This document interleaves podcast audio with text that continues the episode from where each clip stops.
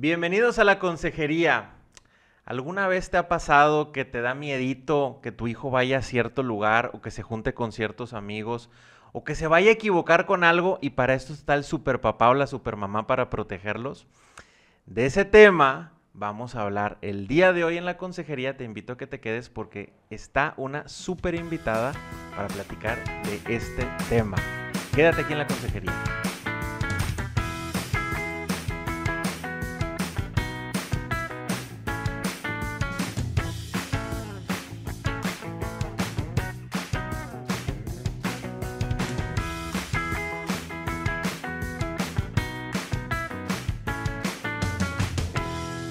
Hola, ¿qué tal? ¿Cómo están? Soy Carla García. Junto con Indalecio Montemayor estamos transmitiendo este podcast de la Consejería desde Monterrey, Nuevo León, México.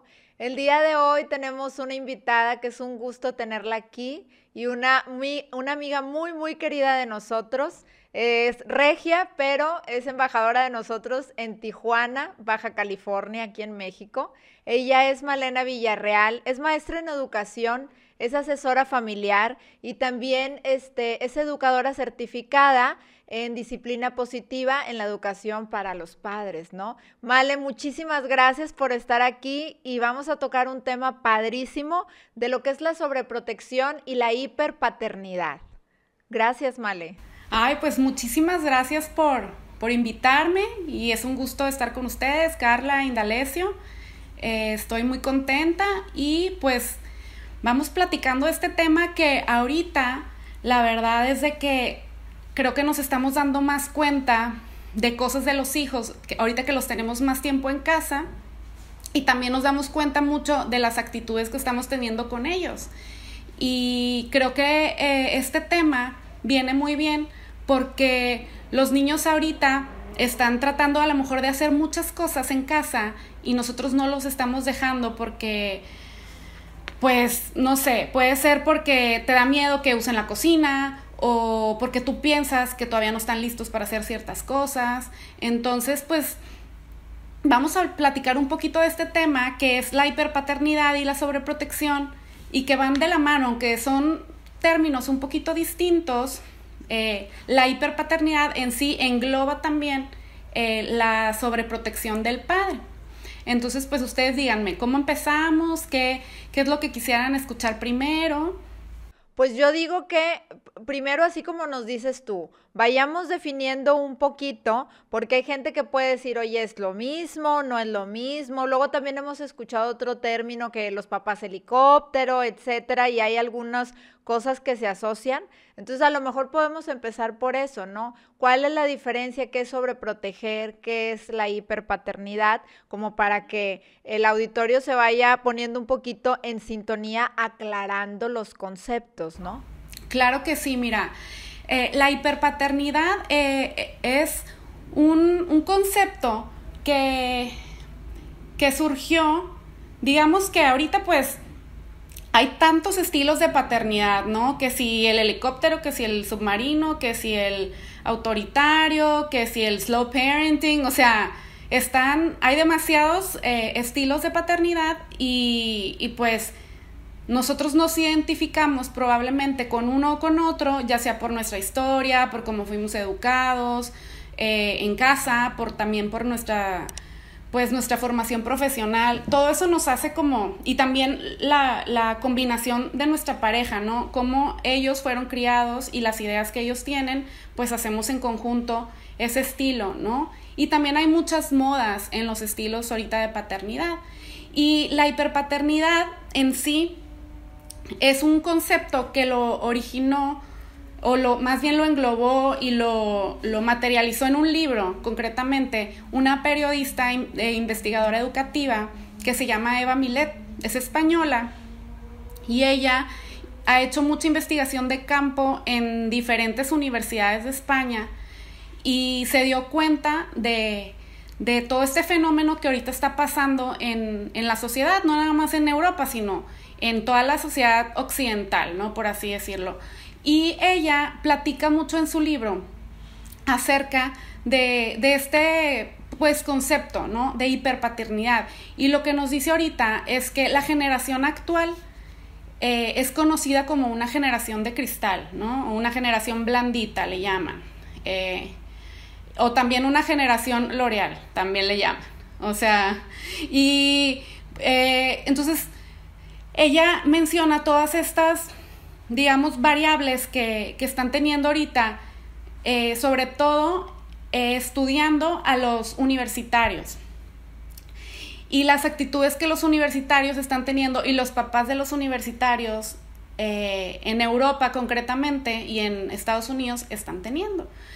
Los papás van y hablan con los maestros en la universidad, que por qué reprobó el hijo, que si por qué no le aceptó la tarea. Digo, yo no sé si ustedes se acuerdan de, de la universidad, creo que yo, mi papá ni mi mamá ni conoció a ningún solo maestro.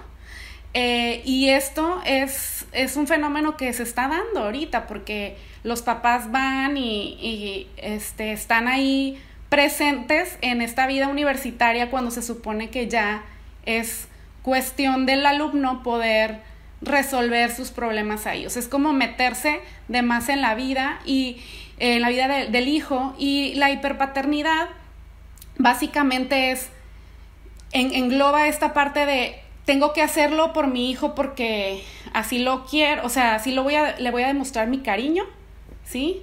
Eh, porque probablemente él no va a poder solo, porque yo soy su papá y tengo que estar ahí para él. Eh, y también la hiperpaternidad hace que, tengamos un exceso de actividades para los niños también. Eh, la agenda del presidente, ¿no? El niño que nunca tiene tiempo de nada.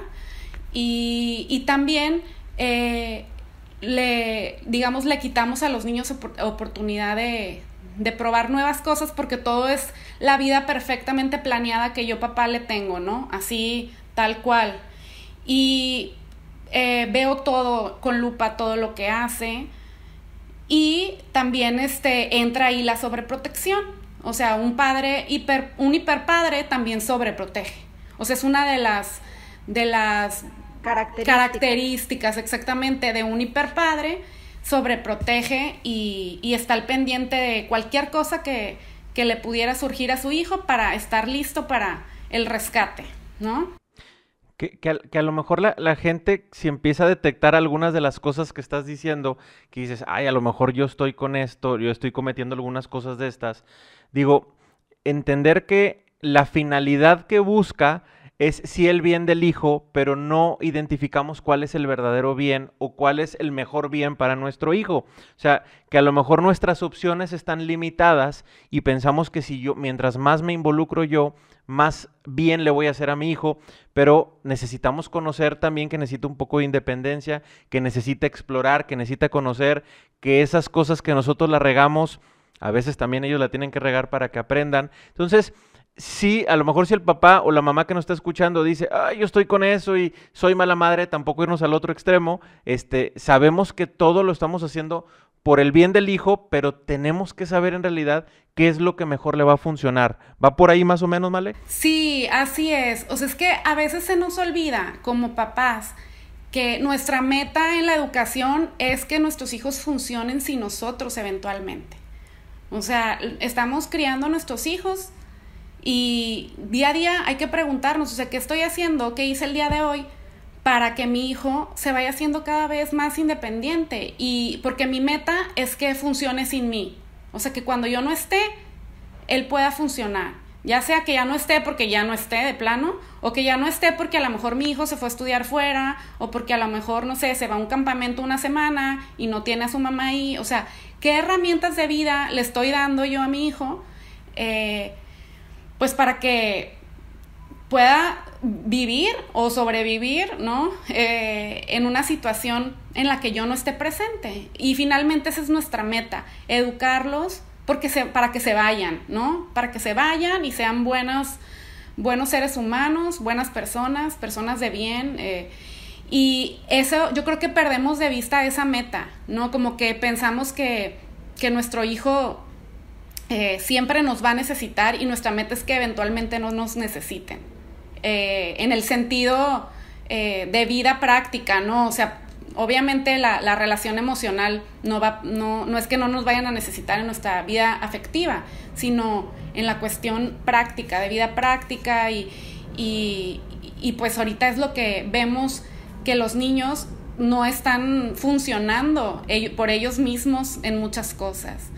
Y, y, es una, una cosa tan tenue cada día que no te vas dando cuenta hasta que de plano ves ya, o sea, platicando con mamás de hijos más grandes, eh, te dicen, es que nunca me di cuenta y no le enseñé a tender su cama. O sea, o no le enseñé a hacer esto y lo otro, o le pedí un favor y me dijo que no sabía cómo hacerlo y era una cosa tan simple. Y bueno, y fíjate que esta, déjame y te platico de, de una anécdota que nos contó, de que nos eh, contó en una conferencia y que también viene en, su libro, está Eva Milet y ella platicaba de una, de una universitaria que está, eh, americana que estaba de intercambio en una universidad española.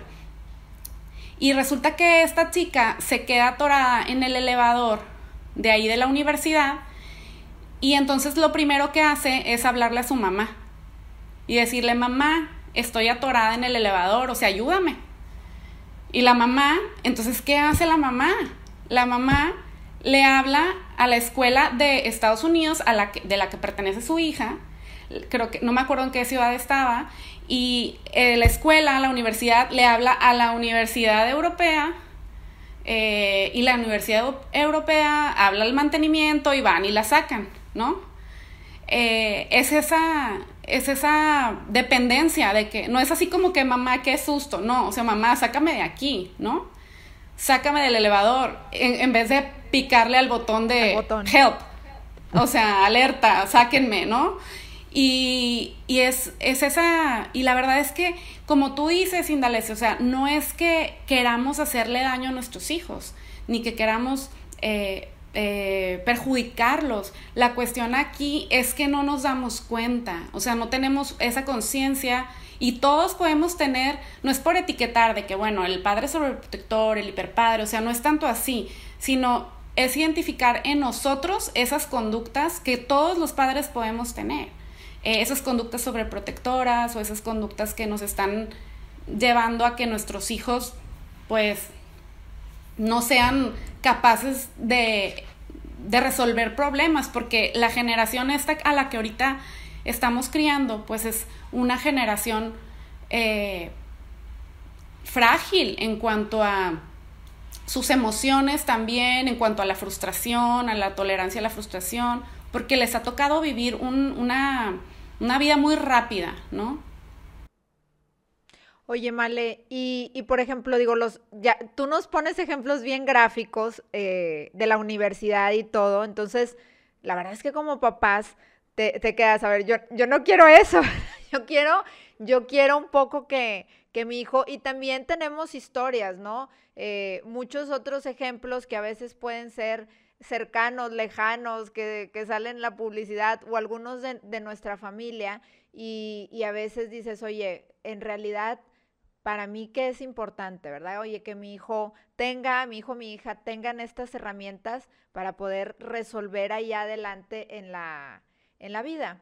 Eh, y, y, tú por ahí, ¿qué tips, qué nos recomiendas? ¿Qué podemos ir haciendo? Digo, es probable, como dices, no es cuestión de etiquetar.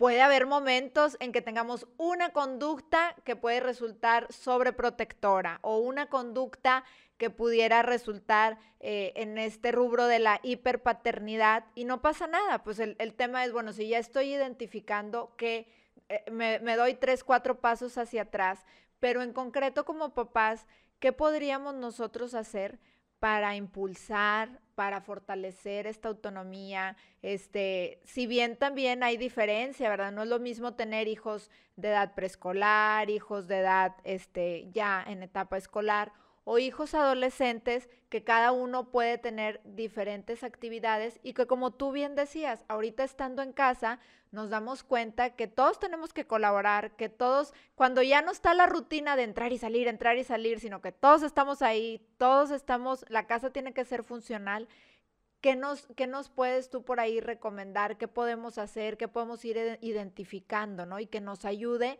en este, en este tema. Mira, yo creo que primero es, es crear conciencia. Eh, crear conciencia, por ejemplo, de la sobreprotección y del daño que puede hacer. Eh, la, la, hiperpaternidad, como te digo, engloba muchas cosas, pero yo creo que una de las, de las conductas más dañinas es la sobreprotección. De hecho, muchos expertos la catalogan a la sobreprotección como maltrato infantil. O sea, tan grave lo, lo pueden ver o porque estás mermando al niño de, de, sus capacidades, de potencializar todo lo que él puede hacer. Le estás quitando, como le estás cortando esas habilidades que pudiera desarrollar en un futuro. Entonces yo creo que primero es darnos cuenta si estamos sobreprotegiendo. La, yo creo que el crear conciencia es, es lo primero que, un, que uno debe de hacer.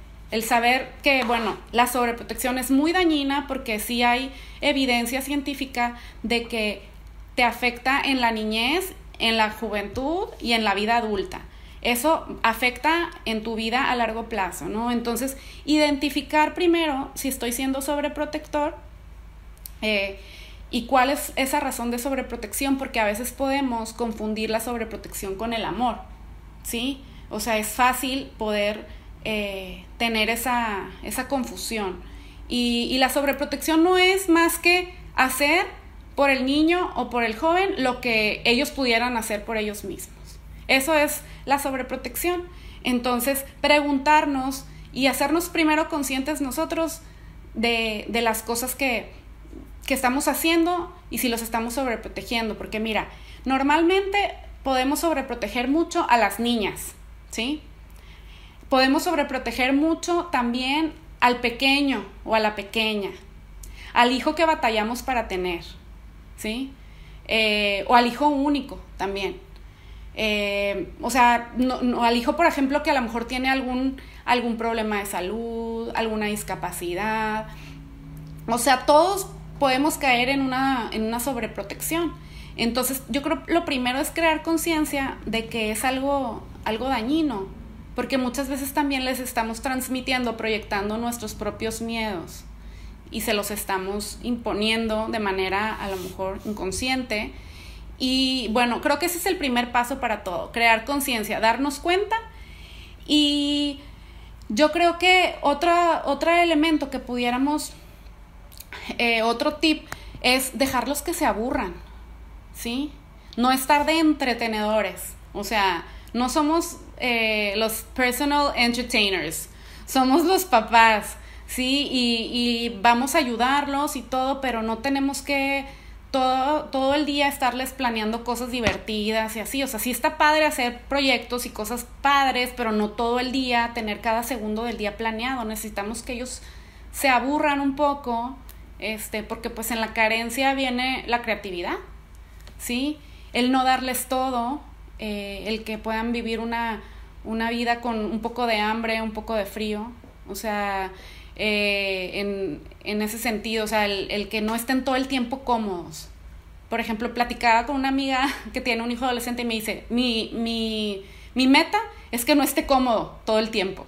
O sea, ay, pues ya está a gusto viendo la tele, jugando el PlayStation o lo que sea. Y pues no, o sea, eh, no tan cómodo, mijito. O sea, vámonos a hacer, a hacer cosas, ¿no?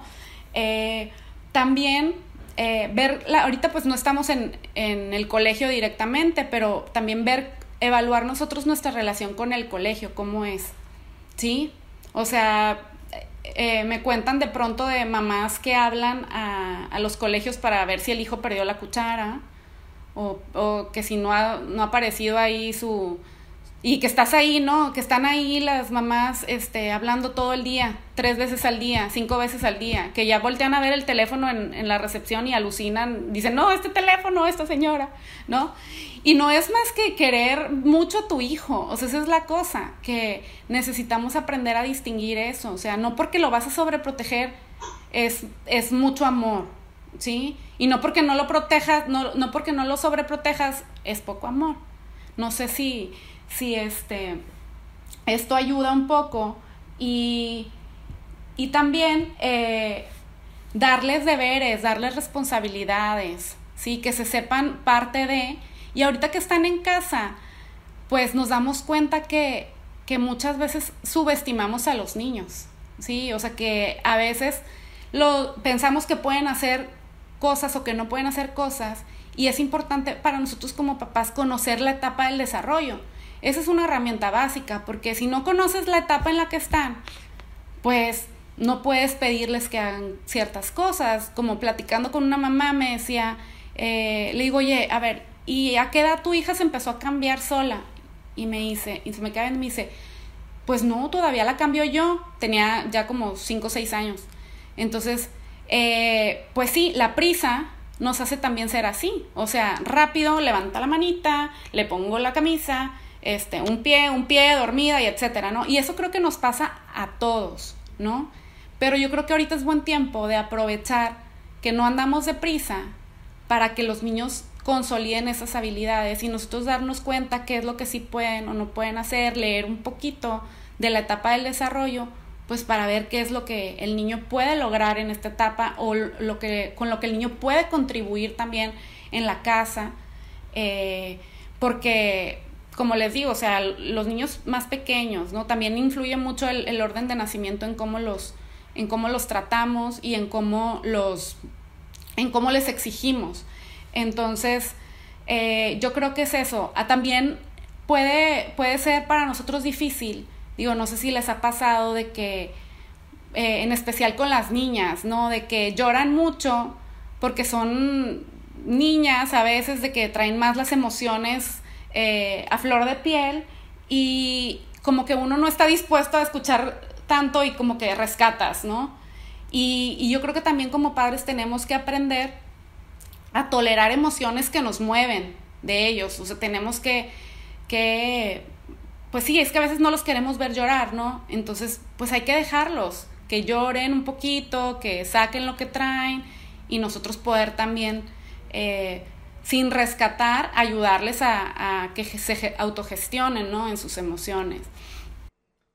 Oye, oye, Male, y también que ahorita en lo que estás comentando, eh, em, que es muy cierto, ¿verdad? Nosotros tenemos que ubicar en qué etapa de desarrollo están nuestros hijos y también a veces creo que ellos nos dan señales, ¿no? O nos dan, este, nos dan por ahí eh, avisos donde yo lo quiero yo solito, ¿no? O sea, ¿cuántas veces no hemos escuchado a un niño pequeño que dice que él quiere solito abrocharse las agujetas, aunque todavía no sepa, o ponerse el zapato o la calceta y que uno como mamá dice, ponerse la calceta, se va a tardar 20 minutos en ponerse la calceta, porque pues evidentemente su, su, coordinación y la motricidad fina y la fuerza de sus músculos, pues de un niño de 3 años o así, pues a lo mejor todavía no es suficiente, ¿no? Este, y, y que justo ahorita también dices, bueno, ahorita que nos toca la, el tiempo de pandemia y el estar aquí en casa, que no tenemos que salir apurados, que no, pues es momento donde tú puedes decir, oye,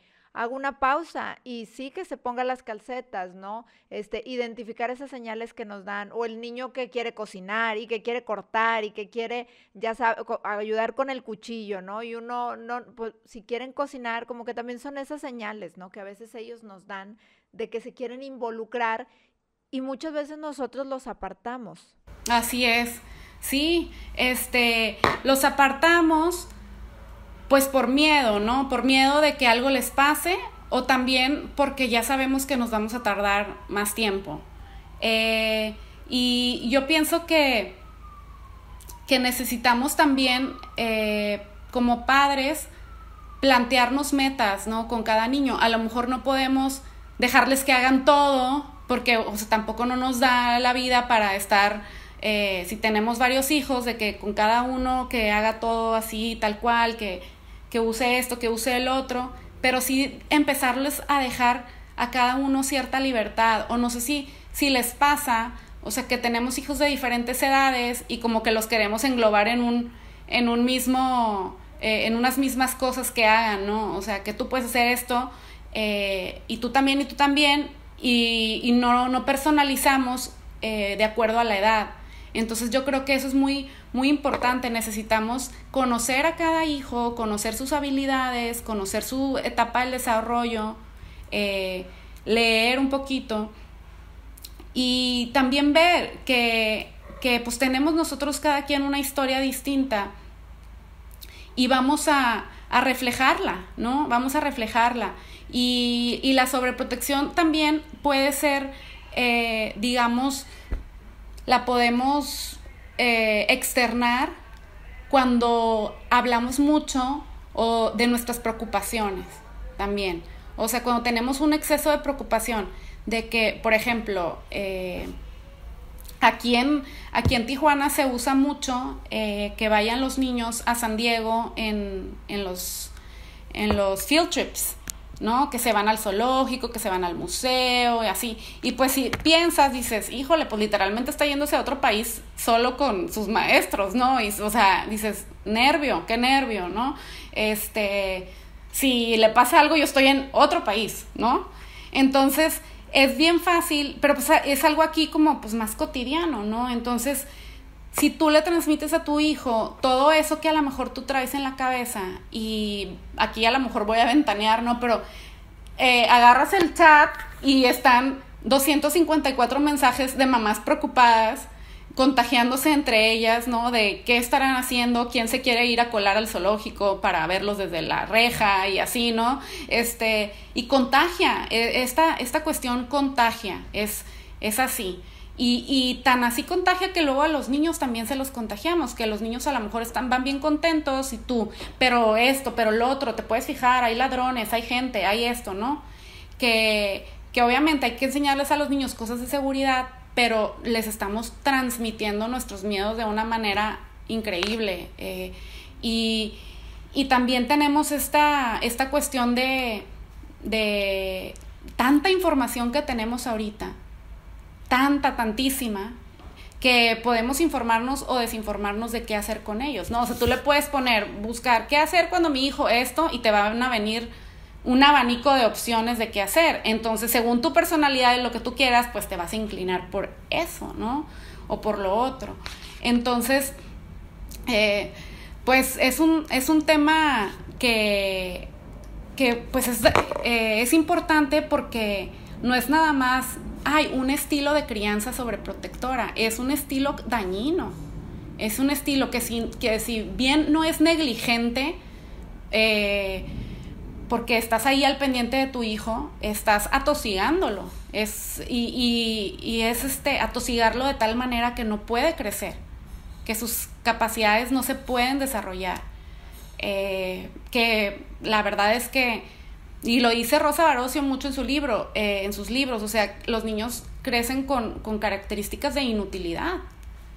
Entonces, eh, pues eso es lo que, lo que queremos, ¿no? Hacer esa reflexión de cómo estoy yo eh, sobreprotegiendo o qué conductas sobreprotectoras estoy teniendo yo como mamá, como papá, con, con, los niños. Y de acuerdo cada uno a su edad, de acuerdo cada uno a sus características, eh, poder ayudarlos, ¿no? Y también de acuerdo a sus temperamentos, porque va a haber niños que a lo mejor son más, más mm, callados o más introvertidos y que van a necesitar un poquito más que los empujemos, y niños que son súper extrovertidos que vamos a necesitar ponerle un poquito el... Eh, ayudarles en su autocontrol, ¿no? Eh, pero finalmente la meta es la autonomía. Y eso es lo que perdemos de vista por, por poner enfrente nuestros miedos, ¿no? O nuestro afán de control. Vale, así como, como lo has dicho, en, que es un extremo verlo de esta manera, yo también quisiera que la gente que... Lo está, imagínate que lo está viendo la pareja y uno de los, de los dos de la pareja es el que tiene ese extremo y el otro, que a lo mejor tiene el otro extremo, nomás le está dando codos. ¿Ves? ¿Ves? ¿Ves?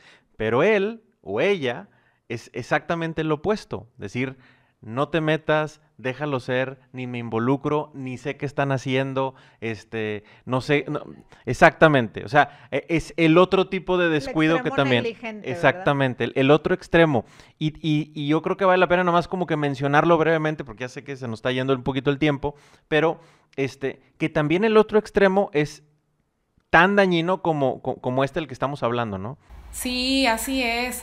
Eh, el extremo de, de, la negligencia, pues es, es el, el estar ausentes en, en, la educación de tus hijos, ¿no? O sea, necesitamos tener esa, esa conciencia de que nosotros somos padres, somos formadores, somos testigos de la vida de nuestros hijos y obviamente a medida que van creciendo, pues van a, vamos a necesitar nosotros ir, ir soltándoles ciertas, ciertas cosas, ¿no? Eh, pero sí necesitamos estar presentes y también estar, eh, pues dejarlos, ¿no? Por ejemplo, yo sí pienso que hay que estar muy presentes ahorita, por ejemplo, en la vida digital de los niños, ¿sí? Y el de los adolescentes también. O sea, no podemos de que, ay, sí, este, que haga lo que quiera con, con su teléfono, que baje lo que sea. No. O sea, hay temas en los que con mucha inteligencia necesitamos poder ganarnos la confianza de nuestros hijos. O sea, primero necesitamos conectar con ellos, desde chiquitos trabajar bien la conexión y también acostumbrarnos a hablarles con la verdad a nuestros hijos, de acuerdo a su edad. O sea, si les hablamos con la verdad, no nos vamos a equivocar.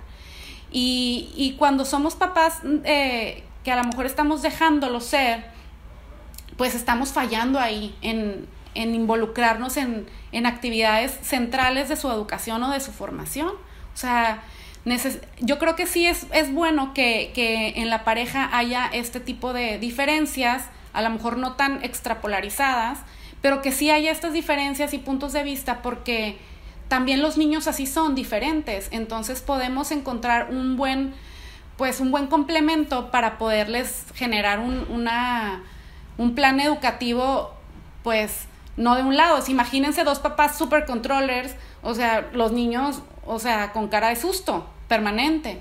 Eh, porque de verdad se los transmitimos, aunque el niño sea extrovertido, les transmites eso, o sea, desde decirles, es que cállense porque el viejo del costal, o sea, y, y, este, y ahí hay un viejo del costal circulando en la casa o alrededor y, y, y, de verdad, o sea, es algo que hasta hace poco escuché, yo de verdad pensaba que ya se había erradicado eso del viejo del costal, pero dejen ustedes, o sea, son, son ya patrones que les ponemos a los niños para asustarlos, para asustarlos, para asustarlos, para con tal de que no les pase nada malo, según, ¿no?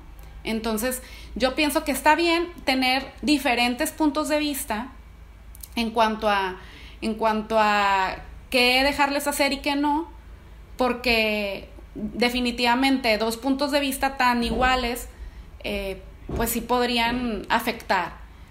Y del otro lado hay como un equilibrio, pero sí cuidar no caer en ningún extremo.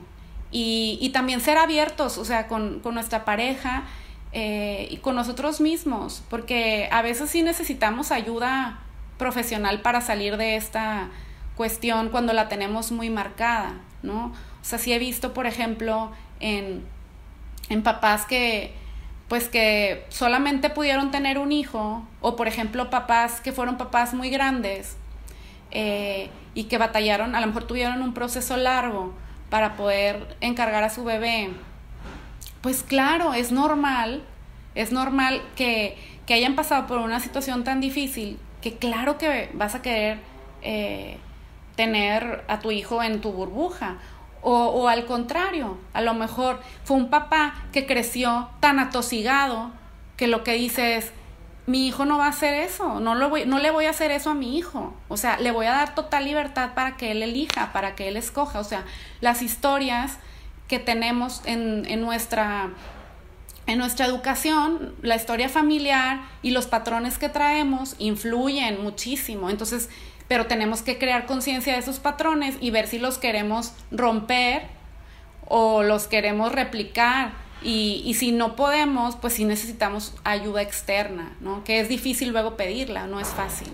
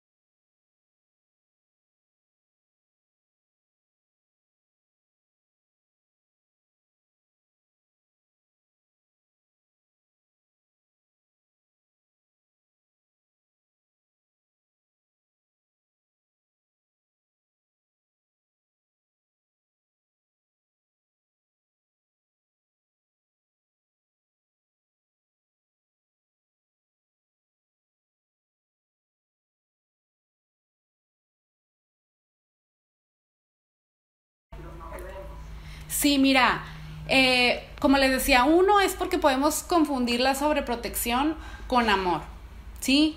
Y otro es que la sobreprotección nos puede dar como una razón de ser. Sí, o sea, me hace sentir importante, que mi hijo me necesita, ¿sí? Y, y me permite controlar. Cuando yo soy una persona que, que me gusta controlar todo, pues el tener a, mi hijo así como le llaman micromanaged, o sea, con, toda, con todo el control en todas sus áreas, o sea, ahí hay cuestiones de control, de miedos, eh, de desconfianza, de perfeccionismo. Eh, y, y, también, por ejemplo, cuando hacemos una vida en la que nuestros hijos se vuelven el centro total de nuestra vida y que no tenemos nosotros como padres vida propia, ¿no? Vida de esposos, o vida fuera de los hijos. Entonces, el hijo se vuelve el centro total de la vida y, digamos, perdemos un poquito de nuestra identidad, entonces nuestra identidad ahora nos, la, las da el hijo. ¿Sí? Se vuelve nuestra razón de ser total y eso nos hace sentir importantes, ¿no?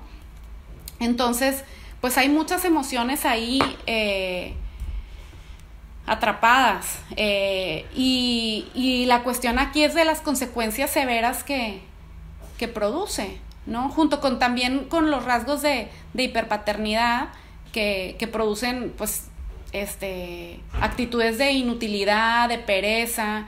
Los niños eh, pierden su autoconfianza porque todo el día es, no, no lo hagas porque te vas a cortar. No, no lo hagas, no puedes salir porque está el viejo afuera, ¿no? El del costal.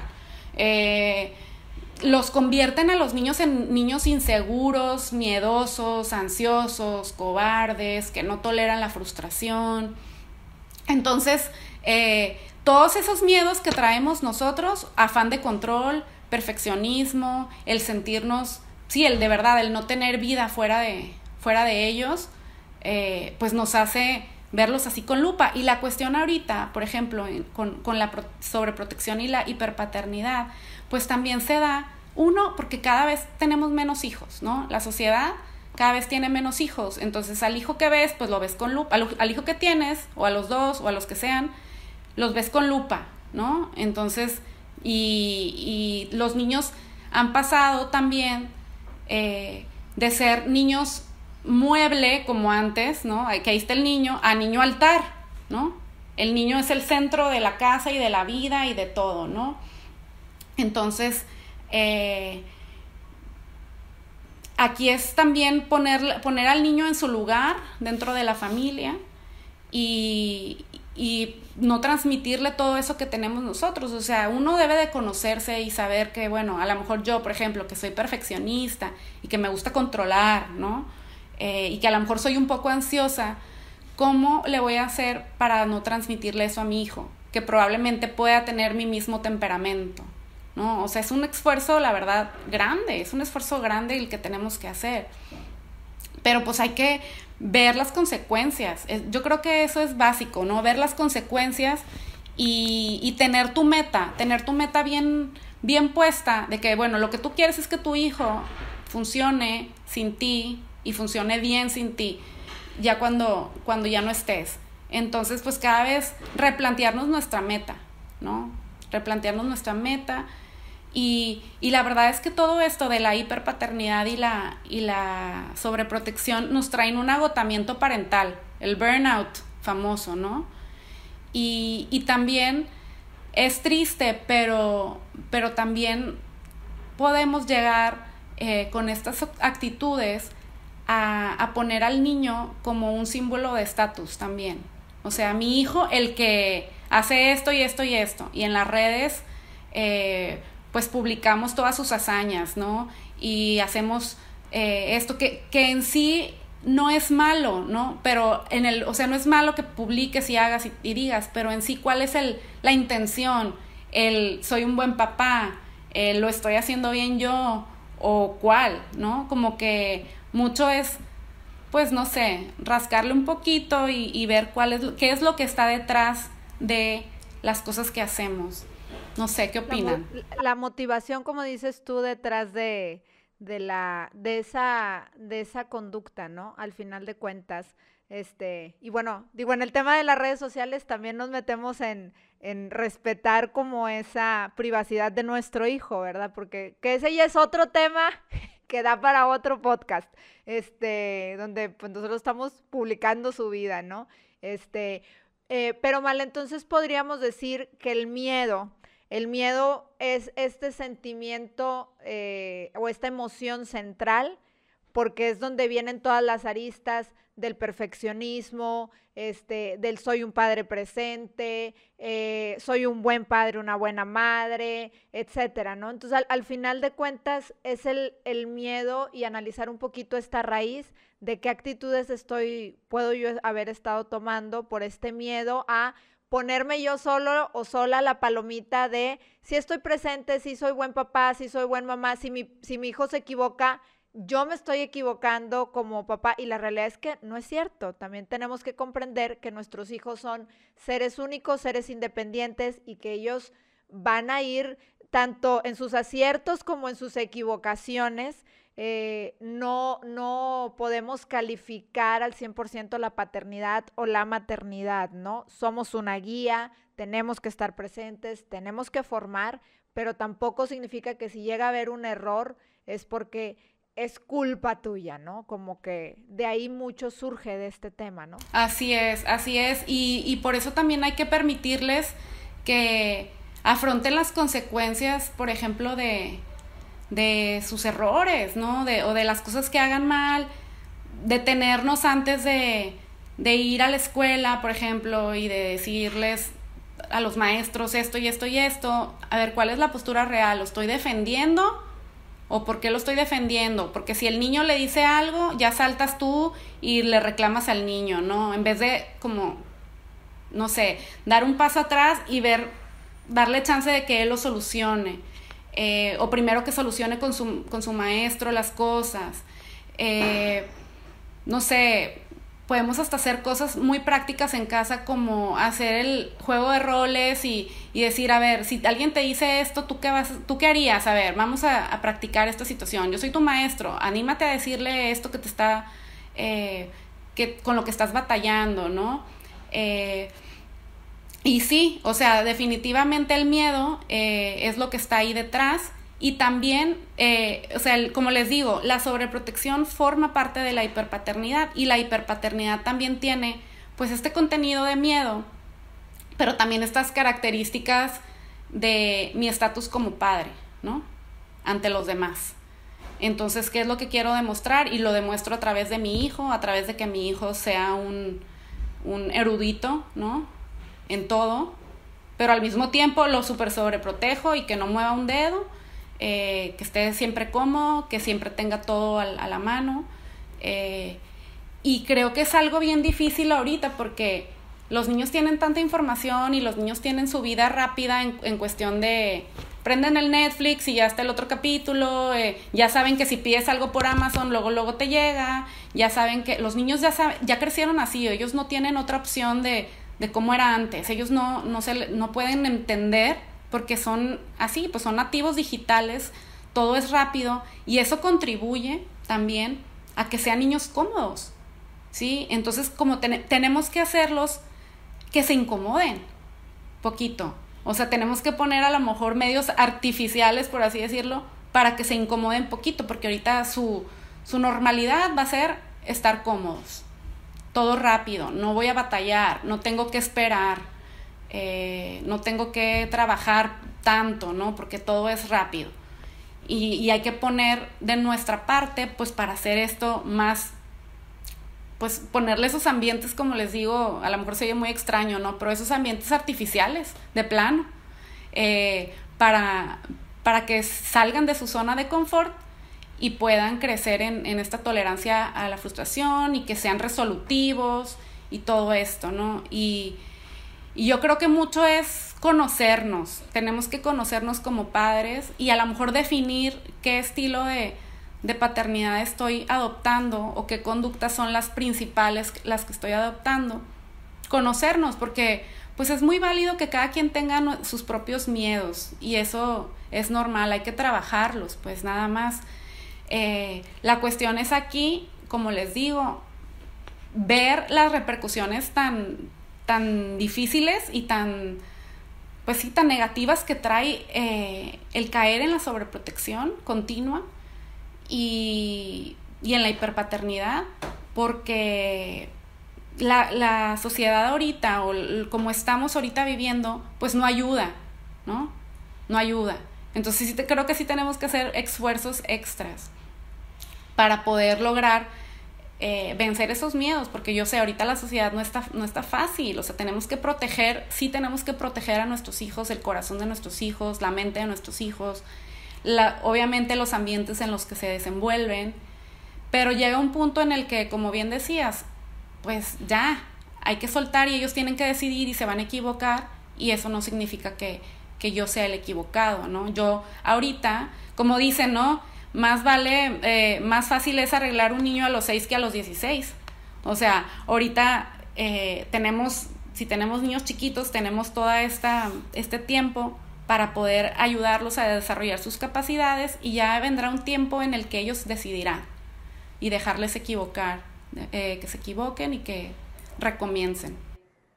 Vale, ¿con qué puntos, ya se nos está acabando el tiempo, pero con qué ideas te gustaría que se quedara la gente de, esta plática que tuvimos? ¿Qué, es lo que tú resaltarías? Uno, dos, tres ideas que a ti te gustaría que se llevaran de, este podcast. Ok, bueno, pues me gustaría que, que los papás, eh, uno, reflexionaran acerca de la sobreactividad que a lo mejor podemos estar teniendo con los niños, no sé, prepandemia, ¿no? Como que ver eh, esto, ¿no? Esta parte de, de qué tan saturado tengo a mi hijo, ¿sí? A lo mejor no nos habíamos dado cuenta, porque es algo que a la vida te va llevando así. Entonces, como reflexionar en esa parte, eh, si mi hijo está estresado o no está estresado, por ejemplo. Eh, me gustaría también que, que nos quedáramos con la parte de que la sobreprotección puede ser un, sinónimo de maltrato. Entonces creo que esto es algo muy fuerte que nos puede ayudar a, reflexionar para convencernos de, limitar o evitar totalmente estas actitudes. Y también eh, quedarnos con, la idea de que creo que todos estamos haciendo lo mejor que podemos por nuestros hijos. Amamos a nuestros hijos, queremos lo mejor para ellos y sí, nos vamos a equivocar muchas veces, muchas, muchas veces nos vamos a equivocar. Pero lo principal es la conciencia, o sea, estar abiertos a la ayuda, estar abiertos a escuchar eh, otras opiniones, opiniones de expertos, leer, etcétera, pues que nos puedan ayudar a cambiar. Porque pues la vida, o sea, la, vida de, un padre o una madre es, difícil, pero es mejor si se vive acompañada, eh, levantar la mano, pedir ayuda cuando se necesita, eso es básico y está muy mal visto a lo mejor, ¿no? O sea, como nos, nos puede mostrar con cierta debilidad o como no soy buen padre, ¿no? Sino que sea normalizar esta ayuda que podamos necesitar eh, porque sí, sí, ahorita necesitamos toda la ayuda que podamos. Entonces yo creo que es eso, también necesitamos perdonarnos o revisar nuestras historias y, saber que estamos haciendo lo mejor que podemos para los niños. Y la conciencia es la que nos va a ayudar a darnos cuenta cuando la estamos regando o no. Entonces creo que, creo que esos son, son buenos puntos, ¿no? Para, para recordar. ¿Qué opinan? Me parece excelente, Male. Y también yo creo que puede haber gente ahorita que digan, eh, gracias a Dios ya todos los medios digitales nos acercan, ¿verdad? A la, a la gente. Este, si hubiera personas que quisieran estar en, o entrar en contacto contigo, Male, en dónde te podrían buscar. Este, y, y, bueno, yo sé, yo sé que ahorita lo presencial tú, tú das talleres también allá en Estados Unidos y también en México. Tienes esa particularidad que estás ahí cerca de, de la frontera y te ha tocado apoyar en instituciones eh, de Estados Unidos y también en instituciones mexicanas, este, pero a veces también haces cursos por cuenta propia y ahora no sé si tienes algo en puerta de manera digital. en sí, ¿cómo pueden conectarse contigo? Ah, pues estoy en, en Facebook, en la página de Disciplina Positiva Tijuana.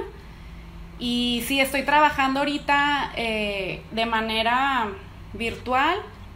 Eh, vamos a empezar un taller, un taller para padres. Yo creo próximamente cuando empiecen clases los niños, vamos a empezar con un taller. Y, ¿qué más? Pues estoy también dando asesorías virtuales. Entonces, pues por ese medio yo creo es más, más sencillo, ¿no? Y pues muchas gracias. Muchas gracias. No, al contrario por la super oportunidad de platicar aquí con ustedes. Oye, cuando va uno platicando, como que le van cayendo varios veintes, ¿no? Pero al que está platicando. O sea, no de que dices, ay, estoy platicando de la sobreprotección y ups, ¿no?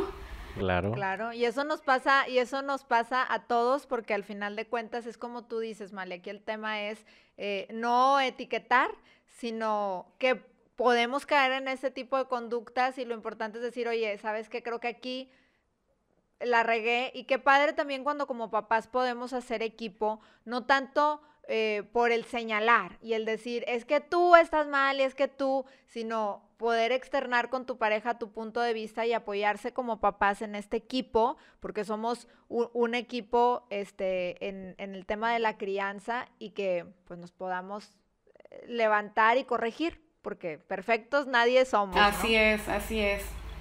Pues muchas gracias, Male, por haber estado con nosotros en este episodio.